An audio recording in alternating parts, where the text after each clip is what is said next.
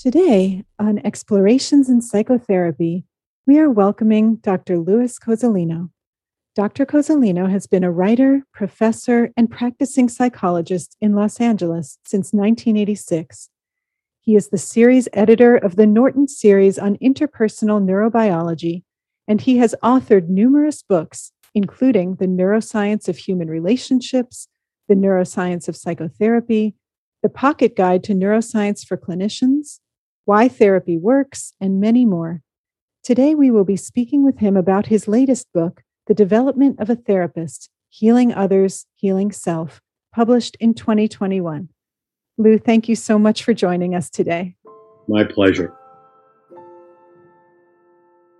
Dr. Cozolino, such an honor to sit with you. You have been an inspiration for many psychotherapists around the world helping them to apply neuroscience in their clinical practices, even to become neurofluent.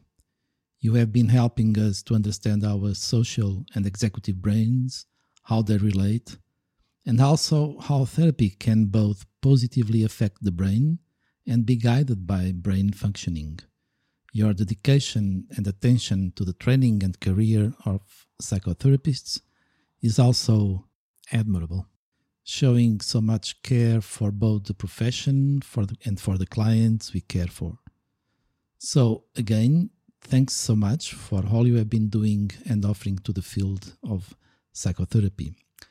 Lou, how do you differentiate your precious 2004 first book, The Making of a Therapist, a practical guide for the inner journey, and this new one, The Development of a Therapist, Healing Others, healing self.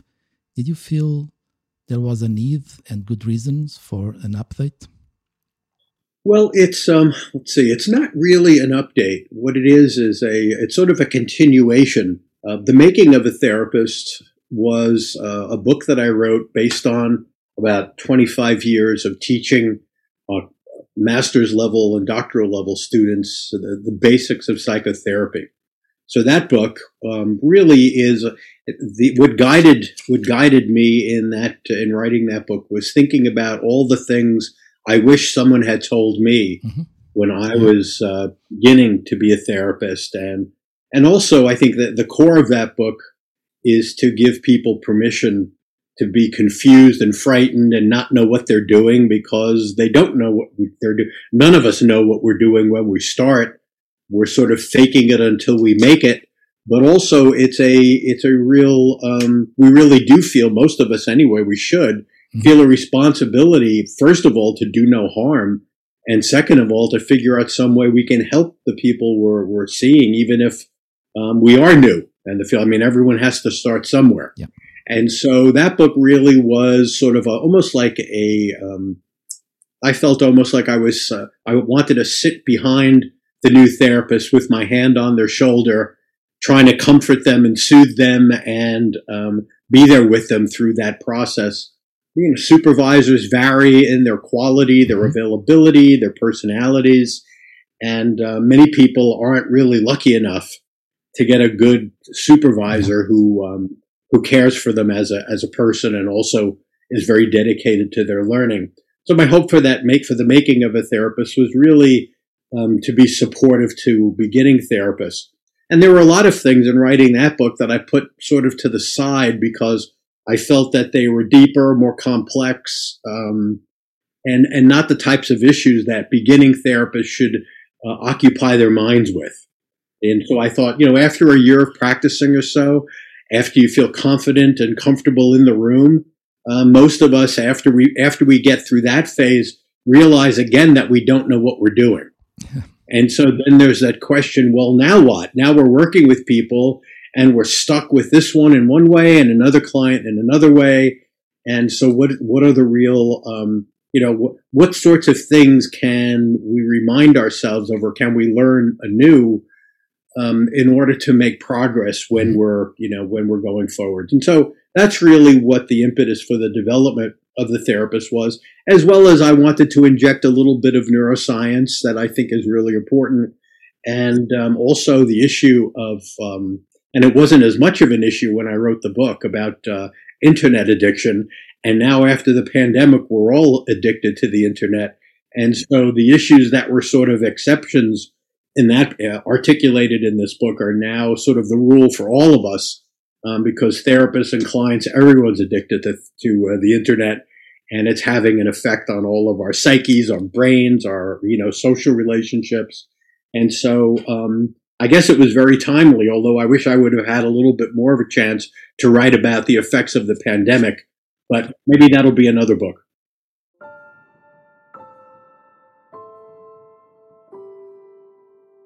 So it seems that from what you're saying and in reading the work as well, the the primary focus of this new book is on helping therapists to really deepen their understanding of how to use their minds, their brains, and their bodies mm-hmm. to become more effective in their clinical work. And this brought to mind for me the fact that, unlike in some other professions where workers have physical tools or technologies to help them do their jobs, for therapists, our own minds, our own brains, our own bodies truly are the instruments of our profession.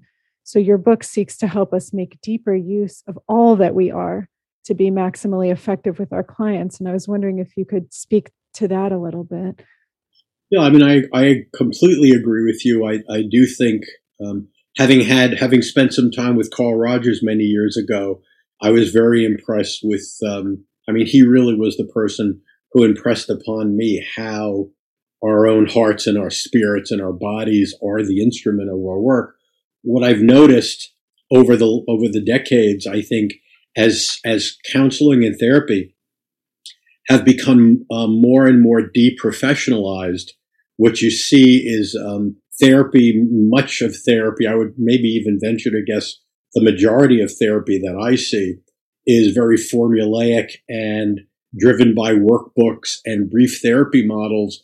And what I hear from my students, um, especially beginning students and, and even some very experienced ones, is that they don't think of, of therapy as something you do with a client. They think of it as something you do to them. So it's sort of a reversion to the medical model and the hierarchical structure and away from intersubjectivity and the interpersonal aspects of it. And so in some, you know, some days I feel like I'm, um, you know, sort of crying into the, into the darkness with this where I am. But I've been very heartened to find uh, the response really from all over the world of people holding on, like they, they haven't, in a sense, been, um, I don't know, cap, uh, capitalism hasn't sort of completely absorbed their thinking about uh, the conveyor belt notions of therapy. And so uh, I'm getting, I think, a lot more interest now in Asia and, and Europe, South America, just about everywhere in the world, I'm getting, you know, people contact me and they're interested in. I just got uh, a memo today of a, of a person who translated Why Therapy Works, which is one of my books, into Farsi. Wow. And so even in Iran, there's a, you know, there's an attempt to try to um, understand and work with these things and weave it into the culture. So I feel more like a cultural warrior now and, you know, sort of for, for the human connection than I am specifically for psychotherapy. Beautiful. Lou in your clinical work, you say your primary method as a therapist is one of connection, attunement, and interaction. You working primarily from a psychodynamic model of treatment, and you also employ strategies and techniques from other forms of therapy you studied, including CBT, family systems, and humanistic existential ones. How familiar are you with the IFS internal family systems model? Or do you identify yourself or feel closer to any specific family of therapies or a particular model? Well, I mean, I, I guess if it's it's really difficult because I really do feel like an alloy of of uh, all of these different works. I mean, I feel I feel Rogerian in my body, mm-hmm. in my connection. Um, certainly, sort of the, the theoretical richness of object relations therapy and intersubjectivity are, are often front of mind. And, you know, given my interest in neuroscience and evolution, um, I'm thinking, I always think in terms of family systems, which are both external and internal, right? and I'm thinking about the the multi generational effects of uh, of uh, you know uh, shaping behavior and epigenetics and all of those things that uh, you know because for many clients their problems really can't be understood within themselves within the organism and they also can't even be understood within the generation that you're talking that that they're in you have to think uh, you know go back two three four maybe more generations because everyone i think needs to be placed in a historical context we've all been influenced by our culture and the struggles and the tragedies and triumphs of the people that we descend from. And I think it's everywhere from the, you know, within us from the molecular to the spiritual levels. Yes. And so a lot of things go through my mind. And I think that's how I stay so interested in doing therapy because my mind is a constant, uh, it's sort of a carnival of ideas. And uh, I'm always also trying to match the metaphors and the language of my clients because I think narrative and storytelling are so important. It connects to the person's core, to their culture, to their to their fantasies and dreams, and so um, yeah, I, you know that I think the thing that I that I kind of um, sort of uh, push back against is any one form of therapy that's sold as a panacea. You had talked earlier about one of your aims for this new book was maybe to integrate a little bit of the neuroscience. And so it seems like what we know is that for clients to be able to truly benefit from therapy, to really be able to learn and to experience change, it's important for therapists to be able to facilitate them reaching a less aroused, more regulated state in their nervous systems. And something I loved about your book was your discussion of the therapist's role as an amygdala whisperer so I was wondering if you could help us understand what you mean by that concept and how therapists can learn to function well in that role. Like I guess it's all it's all predicated on this on the idea, and I, from a, it's all predicated on on sort of a neuroscientific uh, conception, which is that we have at least three executive systems, and the primitive executive system um, in uh, that's that's centered in our amygdala actually has the ability to downregulate and even inhibit our other executive systems, our cortical, you know, problem solving, abstract reasoning system, or which, and also that which we use to navigate through space, and also the system that's responsible for our sense of self, our imagination, and our ability to connect with other people. And so, for me, I think um, the the the sort of the rule one of therapy is to figure out how to calm someone's arousal, if they, in fact they are hyper aroused, so that the other executive systems in their brain can be active and engaged and um, can be integrated. Okay, so I think I, I think probably the reason why the psychotherapy outcome research over, I mean, it, I think over and over again it shows that the key component is the relationship, right, with with the therapist a key component of change.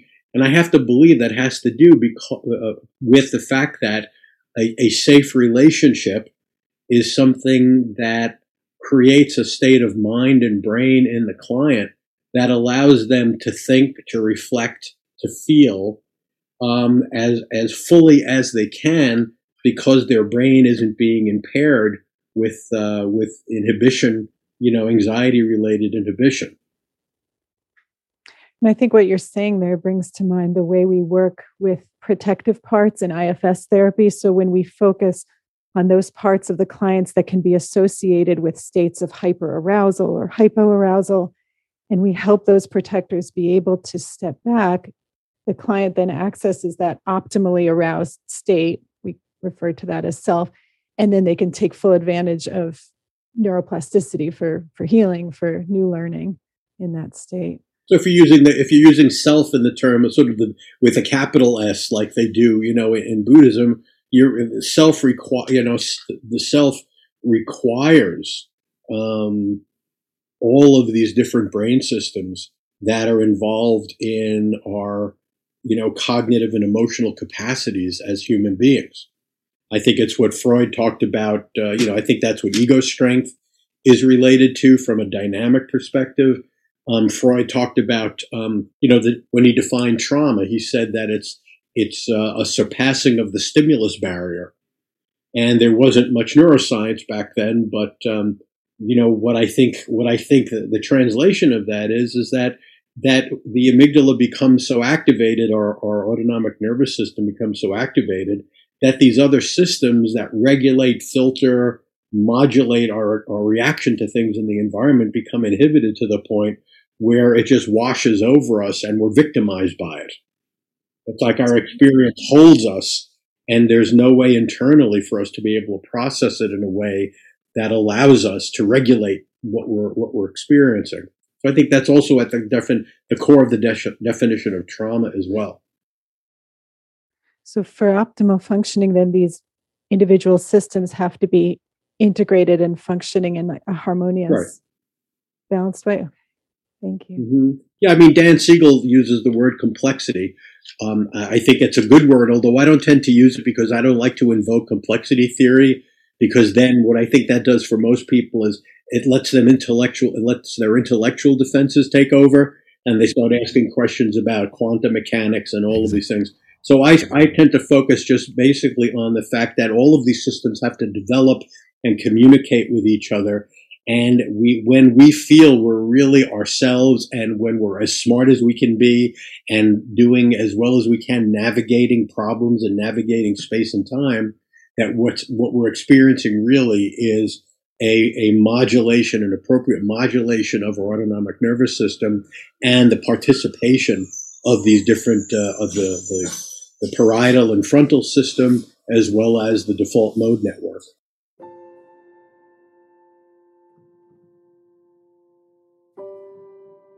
Lou, in this new book, you suggest five survival tips for therapists starting their careers, and I love them all, and I'm going to name them if I may. One, think of a training as a lifelong process. Two, seek out colleagues and supervisors dedicated to expanding their knowledge and skills. Three, continue to learn from experts, but avoid becoming a devotee. Four, find the best therapist you can and stay with them. And five, beware of smoking your own banana. Would you like to comment on any tip in particular? well, um, it's it's funny. Smoking your own banana has become. It was a term. It was a term that that uh, I remember from my high school days because they back in um, in the '60s with the hippie culture, um, we were looking for anything we could to smoke to get us high.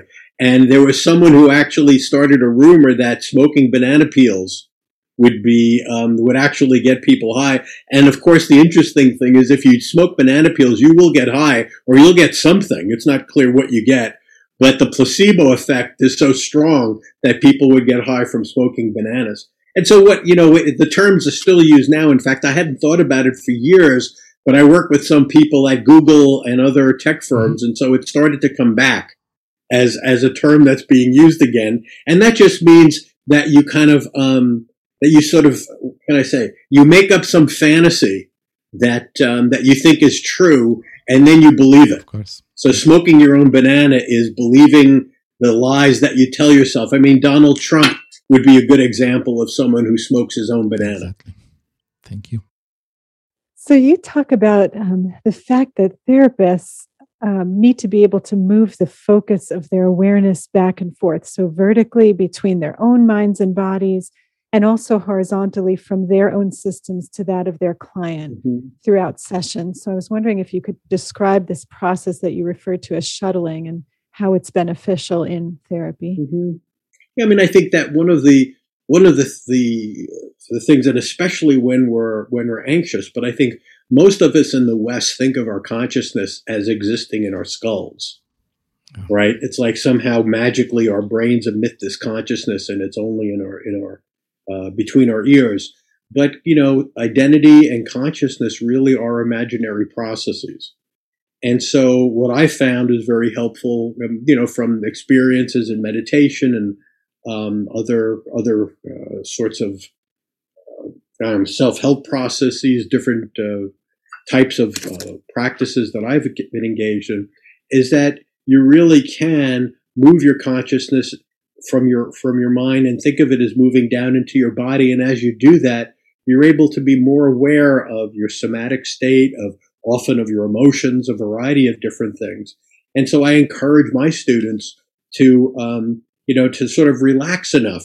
Like what a lot of my students do, and this might just be because they're because they're students, is that they're so afraid of missing something that they want to pay attention to every word. So that's one thing. And the other thing is they're they're they really feel like they've got to be smart. And so while they're listening to every word, they have to somehow simultaneously come up with something very clever to say or make an interpretation. And so they, they, in a sense, get stuck in their heads and it, and therapy becomes a sort of intellectual word game, right? So what I try to encourage them to do is to, to shuttle uh, up and down. In other words, to certainly be thinking and be speaking, but also taking a break from that and seeing how it feels and what kind of messages. I, you know, I often use the metaphors I think of your body as a kind of a, a satellite dish, mm. and that there's this broad bandwidth of of, of uh, social information that's conscious and unconscious coming from your client, and you may not be aware that it even entered your body. But go down and use what you're feeling as clues to something that you may be picking up from your client. You never know you could have, you know, you might have indigestion and that might be you, right? But so you, you shuttle back and forth. And then, you know, also to imagine, you know, what it would be like to be your client and sitting in the room and try to, try to move your consciousness, of course, in imagination over to them and use whatever you feel or think or impressions or associations, use them as potential hypotheses to, um, you know, to test with the client to see whether you're picking up on anything that's about them and not you. It's beautiful what you're suggesting, just getting out of our thinking minds and more in connection with our body. It allows us to really sense aspects of our clients' unconscious processes. And then we're actually able to bring those up. Like you said, maybe it's about us, maybe it's about them, but we can explore that in a collaborative way. Mm-hmm. Lou, you also say that the ability to be simultaneously thoughtful and emotional to mix the poetry of human connection with the scientific mind is the essence of a good psychotherapist. Can you say more on this? I mean, I think of psychotherapy. Psychotherapy is a relatively recent sort of professionalization of human connection. Exactly. Right. I think that what, what we're trying to do is we're striving for wisdom. And the difference between information and wisdom is information are facts and wisdom are wisdom is information in a sense that's tailored to an individual to help them grow. So you might call a good interpretation might be wisdom if it hits home and if it helps someone expand their awareness. And this is something that's existed, I'm sure, you know, for tens of thousands of years in human communities and human tribal life. And I think that as we've become more professionalized as we and you know i see this in my students worry they're worried about the their the dsm diagnosis. They're simultaneously worrying about ethics and morals and legal issues and they don't want to get sued. And they're worried about you know uh, you know a hundred other variables related to their what's going on with the client.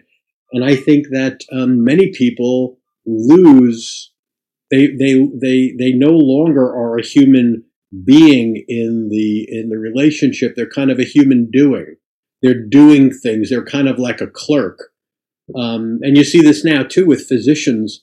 Um, we're gonna my my son's pediatrician when we would go to him he had his laptop out the whole time. And as you're talking to him he's typing the entire time because he's he's got to he's got to record all this information just because to cover his butt. Yeah for legal issues, right? And so, how does a child experience a doctor who's just typing, right? And if, and if that's your if that's your experience with doctors, and I think you know most people before they ever come to a therapist see lots of doctors.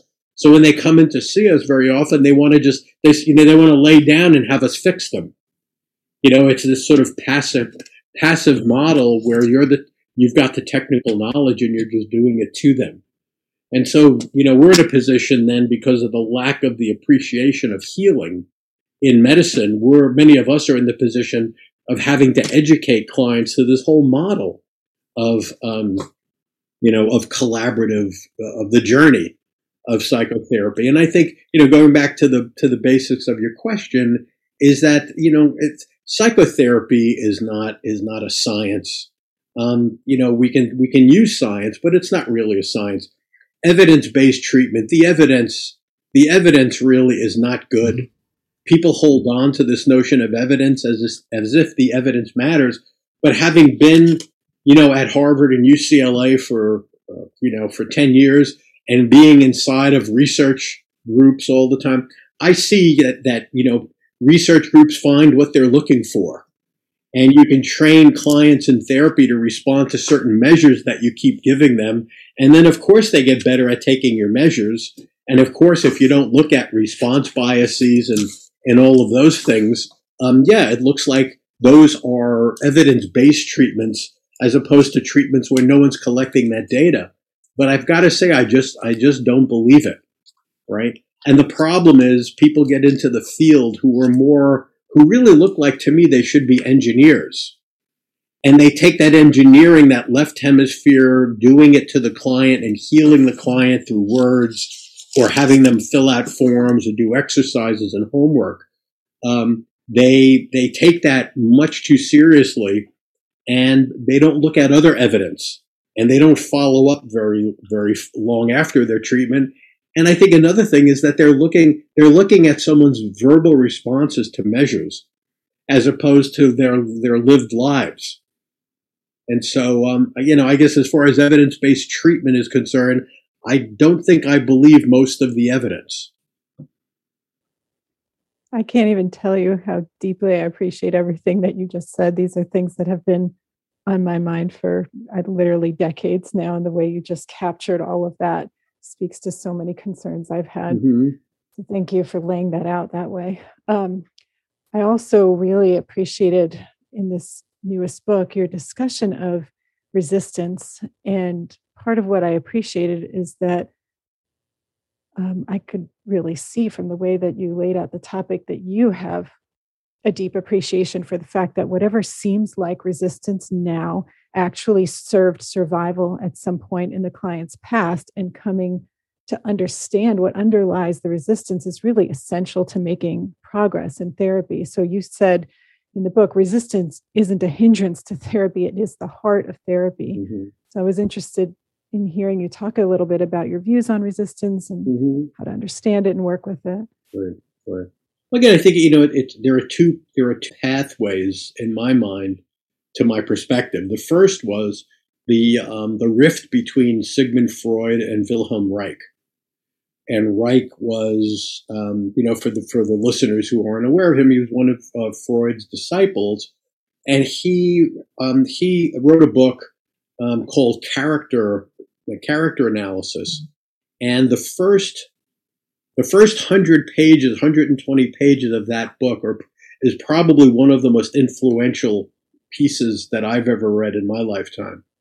And what, you know, what Freud, Freud had an idea of discovering, you know, thinking of the talking cure and trying to get to those traumas and those um, crises that someone experienced um, and doing everything he could to get to those things as quickly as he could.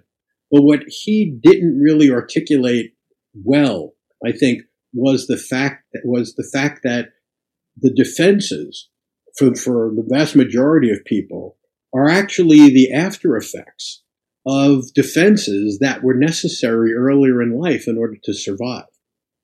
And so I think what, what Jung, Jung, I mean, sorry, uh, Reich took a step in the direction of saying, okay, these defenses are part of the character armor. They're part of the personality.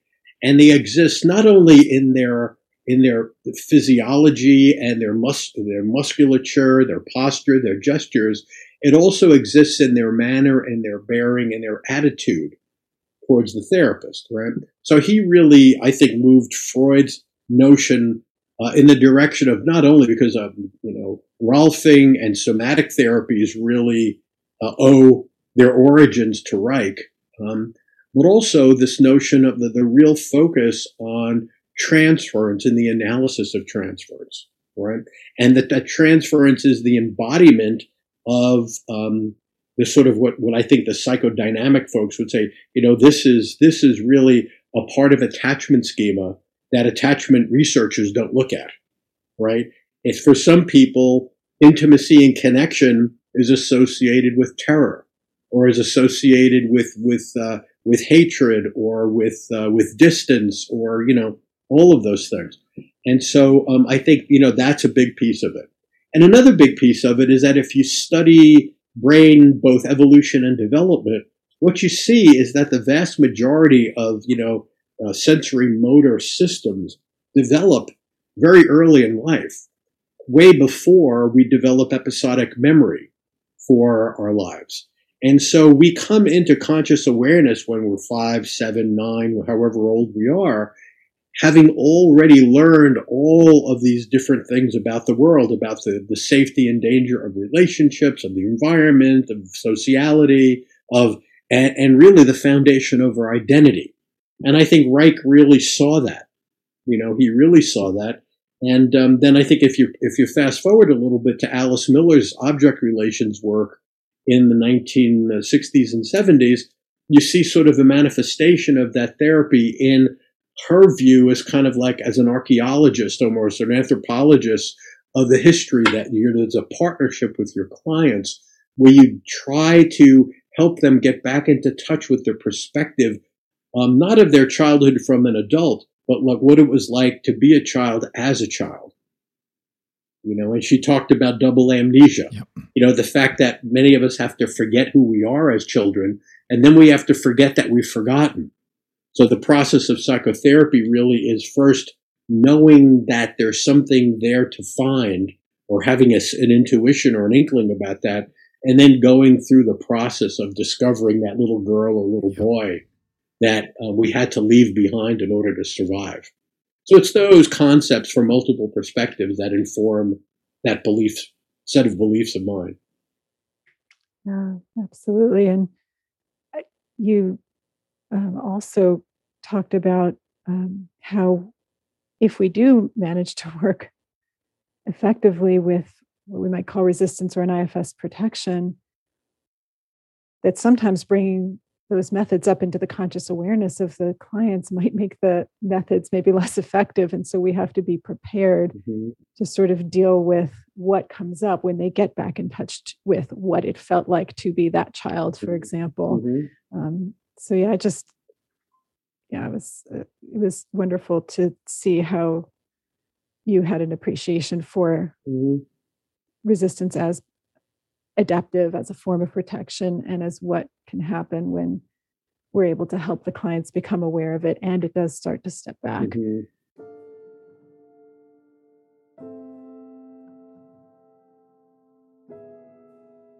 Lou, you have coined the terms social synapse and sociostasis. Those concepts help psychotherapists to understand how their work can change and help our struggling brains. Could you say more on how these theories and concepts can guide or inspire our work as therapists?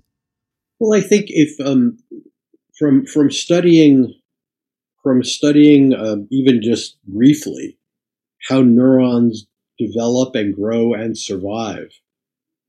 And re- if, if, if you look at the fact that you know there are no individual neurons, they just die if they're if they're isolated. Um, I think that having this concept of, of the fact that that evolution has conserved this strategy for taking simple structures and forming more complex mm-hmm. structures. And in our case, it would be the simple structures would be us. And the complex structures would be our families, our, our relationships, our families, our communities. And that um, even though we are, our communication with each other now as human beings is, is, is not so much, how can I say, it's much, it's much less chemical and electrical.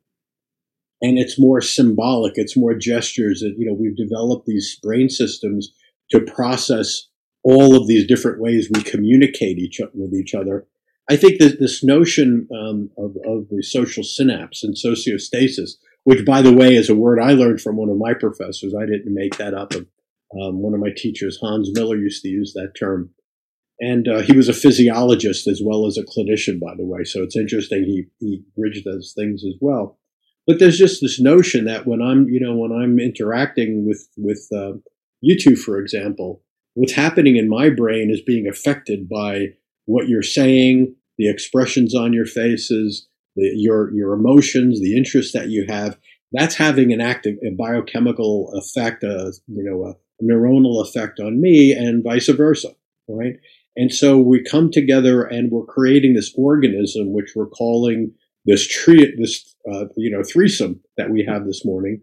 Um, and I think that in the therapy session, when you think of um, of getting connected with your client in that way, it makes it makes me more aware of the fact that my postures, my gestures, the things I'm saying and not saying, um, are, are, all coming to bear. They're all having an effect, and um, you know, and I'm thinking too. It's like uh, there's this other track in my mind. There's a simultaneous track of you know what what sorts of things what memories what emotions are being conjured from my own life by what my clients are saying?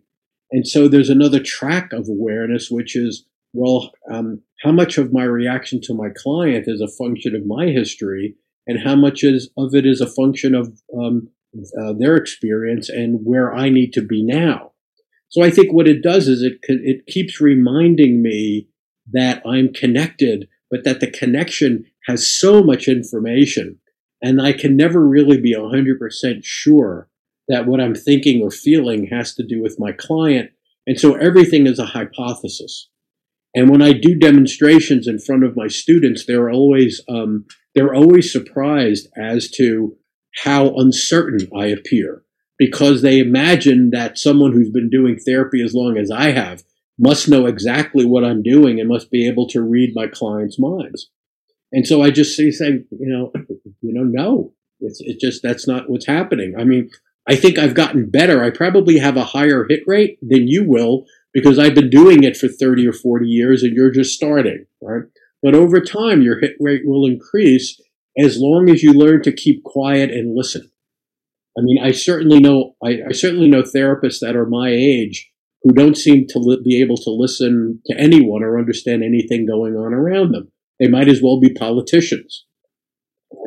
And so, um, but that usually doesn't happen. But I'm just saying, you know, um, I can't remember who said this, but maybe it's probably like Socrates or someone like that.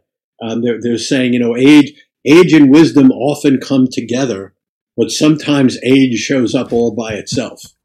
Right.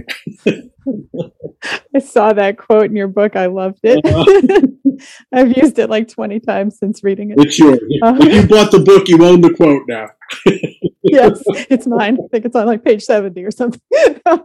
but, um, you know, what you were just saying brought in to mind another uh, idea that you talked about in your book, which is it's estimated that 90% of the brain is involved with processing information that's already contained within the brain. Mm-hmm such that you know only about 10% of our experience involves what's coming from the outside. So you were just speaking to all of that right now and it made me curious about how specifically you work with the idea of transference and countertransference with your supervisees. Mm-hmm.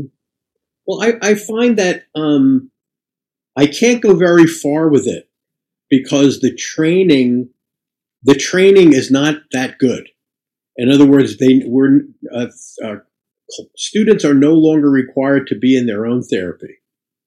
And so, you know, again, you get, you probably, you probably get three quarters of the students in a class and maybe more who haven't been in their own therapy. So even the, even teaching the concept of transference and countertransference, they, they're easier to, un, it's easier for them to understand countertransference because it's something that the patient is doing but the fact that they're, that who they are and their being and their awareness distorts what they're hearing from the world. Um, it's kind of like trying to teach, um, people like, it, like the, one of the problems in the Black Lives Matter movement is like trying to teach white people that they're privileged because they don't feel privileged. Right. And they don't experience the contrast between how they live their lives and how people who are targeted all the time for being black live their lives. And so it's similar, I think, in some way to trying to teach students about countertransference. It's almost like an assault or an affront to them that they're misunderstanding something um, or, or not getting it. And also, I think another piece of it is that to the degree to which we're distorting what we're hearing, the, the more severe distortions are tied to our own pain and our own survival, right? Like for me, when I started doing therapy, um, I was fortunate to have really good supervision and sort of hour to hour supervision. Every hour I was seeing a client, I had someone watching me or listening to a tape. And um, the and that hard, I can't imagine that happens much anywhere anymore. Um, you know, but what what I the, the initial feedback I, back I got was, "You're um, why are you joking so much with your clients?" It seems like when they get when they're going towards some uh, negative feeling, you you know you're you're joking, you're trying to distract them from it, and that was very hard. That felt like a criticism to me. Like, hey, no, I'm a good therapist, even though I didn't know what I was doing, right? And the problem was, in order for me to see the fact that I was che- trying to cheer them up, was the fact that I had a lot of trauma related to my mother's depression, and I spent my childhood trying to cheer her up. And so it wasn't just learning a, a sort of a fact. It really was a, a part of me having to face something that was very painful for me. And I think that's one of the reasons why it's uh, it's so difficult to work with students who haven't had any experience as clients because you really can't do that work in a group in a classroom. No you know, and expect uh, expect to make much progress. Yeah, makes so much sense. Yeah, it's a lot easier to work with senior therapists who have already gone through that, who have had 20 years of trial and error and failure, to where they go, "Oh, that's right, I am, I am a jerk. That's right. I now I know and I can accept it." So when you're having a conversation about the fact that we're all jerks, they're not defensive; they're more curious. Exactly. Like, oh, I missed that way that I was a jerk. Tell how, you know, tell me.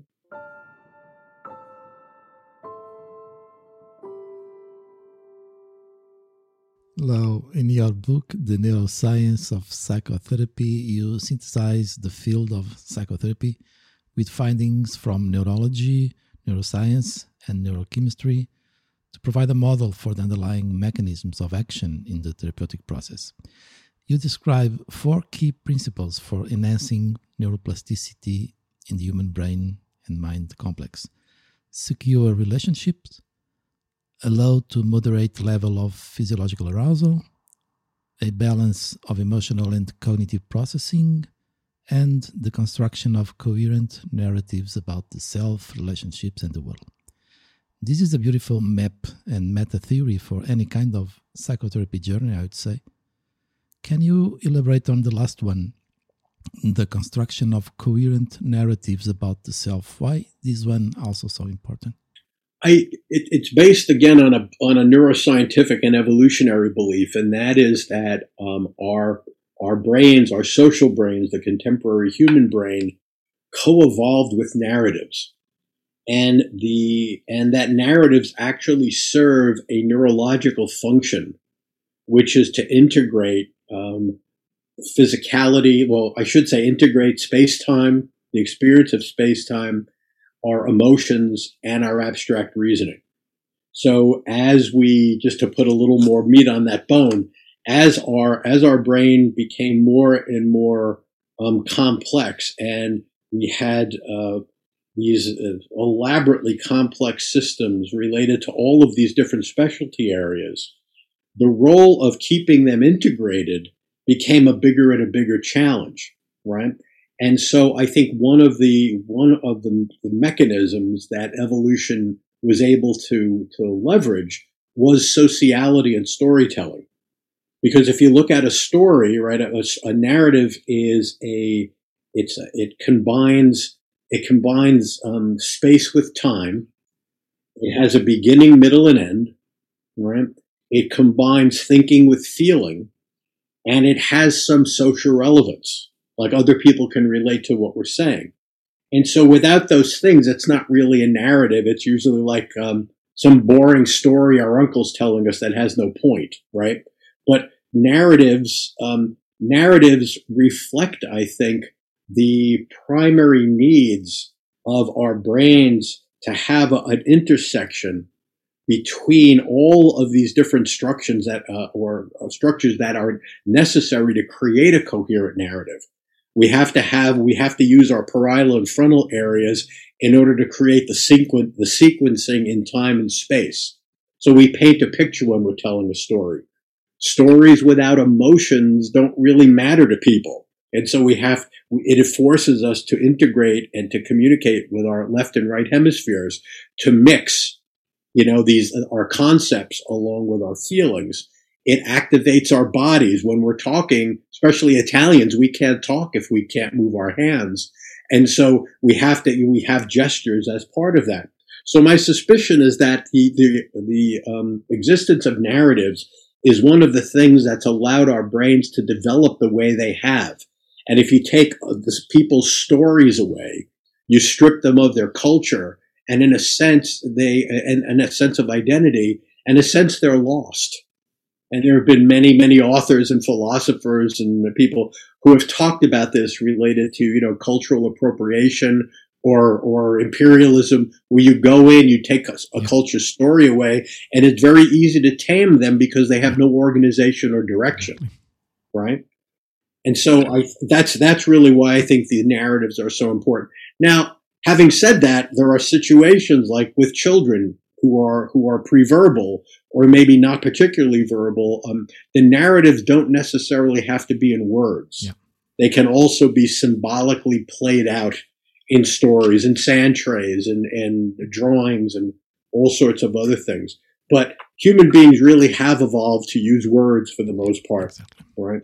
And so again, I think the reason why our brains are um, are so complex is because we have stories.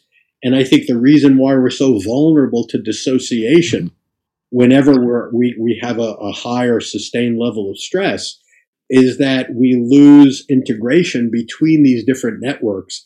Our, our experience becomes fragmented along with our narratives, and we don't have the narrative then to serve as a um, sort of a, an integrating process and also kind of a map to go forward. And, and I think, you know, Mary Main in her work with, uh, you know, with the adult attachment interview really um, just beautifully when she looked, you know, she didn't um, analyze the content.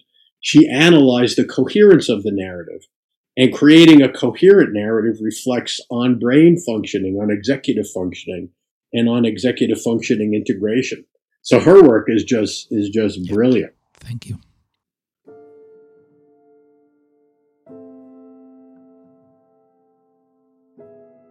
And speaking of, of executive functioning and executive functioning integration, I really enjoyed what we were talking about earlier today about that. And, and in your book, too, how you talk about, despite the fact that there's this bias in Western psychology towards understanding executive functioning as a purely cognitive top-down function it's it is actually very intertwined with emotion with self-awareness mm-hmm. with empathy so emotional functioning really plays just as large a role in executive functioning as cognitive abilities do. Um, and I know you mentioned earlier that you included a small section, hopefully, maybe another book soon, but a small section in this book on how the development and functioning of the three executive systems that you talked about earlier could be negatively impacted by internet overuse or addiction. I didn't know if you wanted to say just a little bit about that here. Yeah, I think the you know uh, the development and integration of the three executive systems depends. I mean, our brains are social. That's how they have evolved, and the and in developing the narratives, you have to have the the emotional regulatory functions going, and it's much more difficult, I think, especially for younger people, to gain that kind of sociostatic regulation on the internet. And I think um, what I've learned, I mean, sort of like this last year of being forced to be on the internet um, for teaching, for therapy, for all sorts of things, I've realized how important it is for me to be able to really connect and focus and almost like dive into the eyes and the face of the person that I'm I'm interacting with so that I get that sense of an intimate connection. What I'm seeing from my, I, I, I first uh, sort of like was was alerted to this with a client of mine who was a I think he was a 15 year old uh, high school student, and and he came and he said, you know, I think I've got I think I either have attention deficit disorder or I'm psychotic or I have some brain damage. And I was said, well, what makes you think that? And he said, well, my my teacher gives me an assignment that she says is an hour assignment, but it takes me eight or nine hours to do it. And so I asked him, well, you know, show me, you know, bring your computer next time and bring your assignment and let me just sit next to you, right, doing it. And what, what he, and I said, do it exactly the way you do it at home.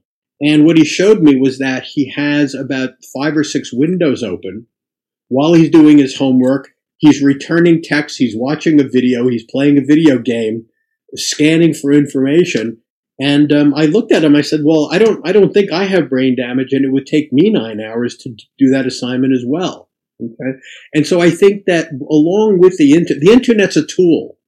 The problem is that the you know the the social engineers that construct and drive the internet um, are, don't want it to be a tool. They want it to be our whole lives because every time we click or swipe or do something, the cash register rings, you know, for one of these companies, and they compete with each other, right? Um, for for our for our our attention, they compete with sleep for our attention, and they compete with face to face relationships for our attention. And they're very clever, and there are lots of psychologists, and there are lots of social engineers. They call themselves in Silicon Valley that um, that focus on these things. And so, in a sense, we've been kind of taken over. You know, even the people that haven't been taken over by QAnon have been taken over by Google and Facebook and TikTok and everything else. And so I think, you know, it's, it's, um, we're not going to get rid of these things. These things are here to stay. But I think we're, we're kind of, we're not yet aware of, how, of how powerfully they're impacting us um, we're noticing now the, uh, the uptick in anxiety and depression and suicidality in younger and younger people. Um, you know, if you have a maybe someday, if there's a mass shooting every day of the year, people will think well, maybe there's something wrong with this as opposed to just habituating to it. There are lots of, um, you know, I don't know how long it takes for people to wake up to it, but um, hopefully that'll happen soon. Lou, in your book, Why Therapy Works, you propose the theory of social status schema that relates to shame, so present in our lives and clinical work. Could you please tell us how this theory can help us psychotherapists? Well, I think that, you know, the, the thumbnail version of it is that um, before we had language and uh, organized thinking about how we interacted with each other, evolution's challenge with with uh, with all critters, but especially um, social animals uh, like you know elephants, dolphins, human beings. How do you how do you get um, when you bring individual organisms together to form groups? Then you have another layer of evolutionary selection. There isn't just individual selection; there's group selection. Exactly. Right. And so the, the question is which group is going to survive? And probably over time would happen. And again, this, this is my evolutionary fantasy. Mm-hmm. You know, this is, we all, evolution is like a Rorschach. So we have to kind of come up with theories that make sense and see and, and test them if we can.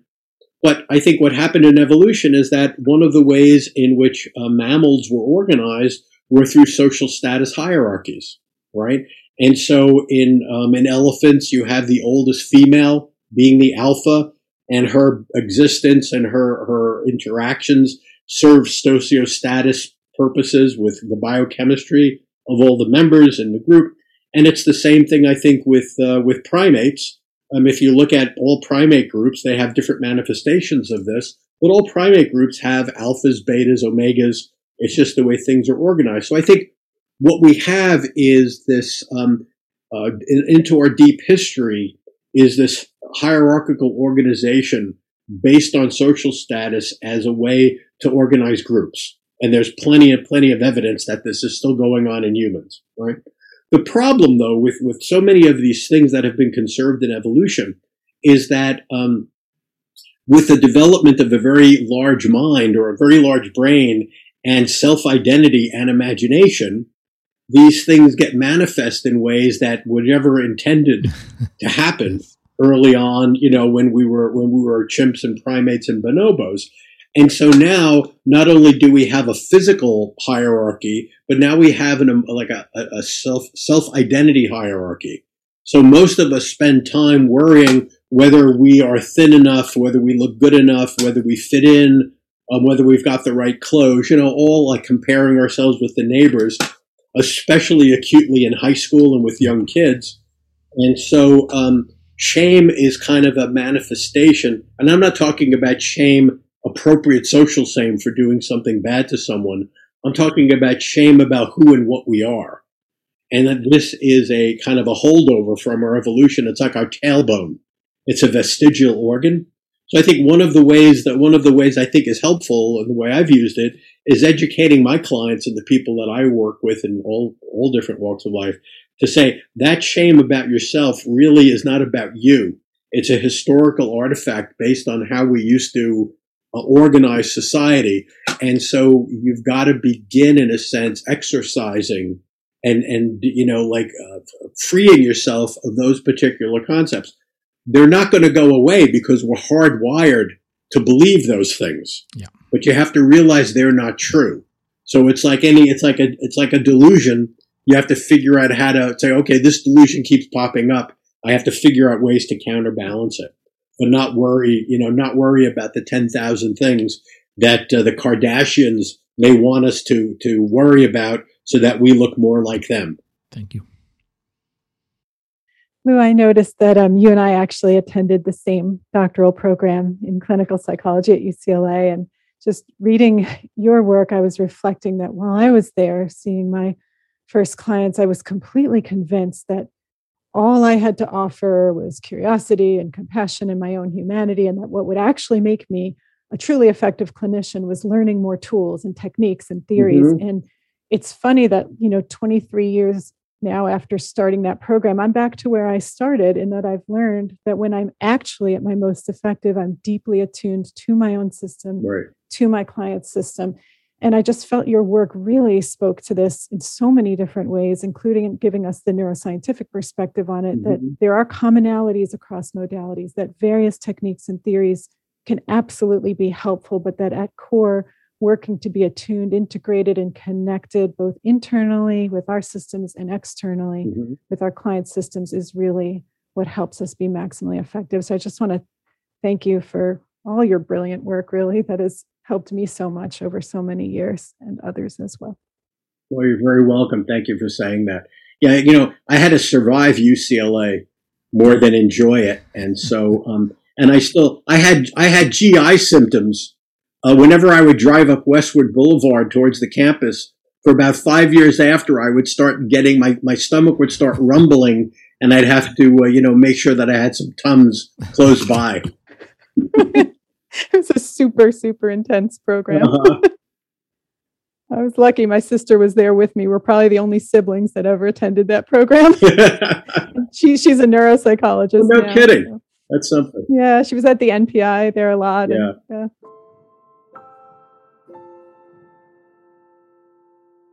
What's coming for you, Lou, for the coming months and times? What are your future projects? Um, let's see. No future projects right now. I'm going to um, read novels for a while and spend time at the beach. I'm going to see, and and maybe that will evolve into retirement. I don't know, but uh, I was going to write a book on trauma, and I did the proposal, and it got accepted. And then I started thinking about it. I says, ah, I'm not sure I'm going to do that. I think I might just relax for a while. we'll see what happens. See what happens. Thank you so much for your time and for having us and for such a lovely and inspiring conversation. Wishing you all the best for the coming times. Well, thanks so much for having me, guys. This was fun. I hope it was helpful to your listeners. Thank you so much. Thanks so much. Good to meet both of you.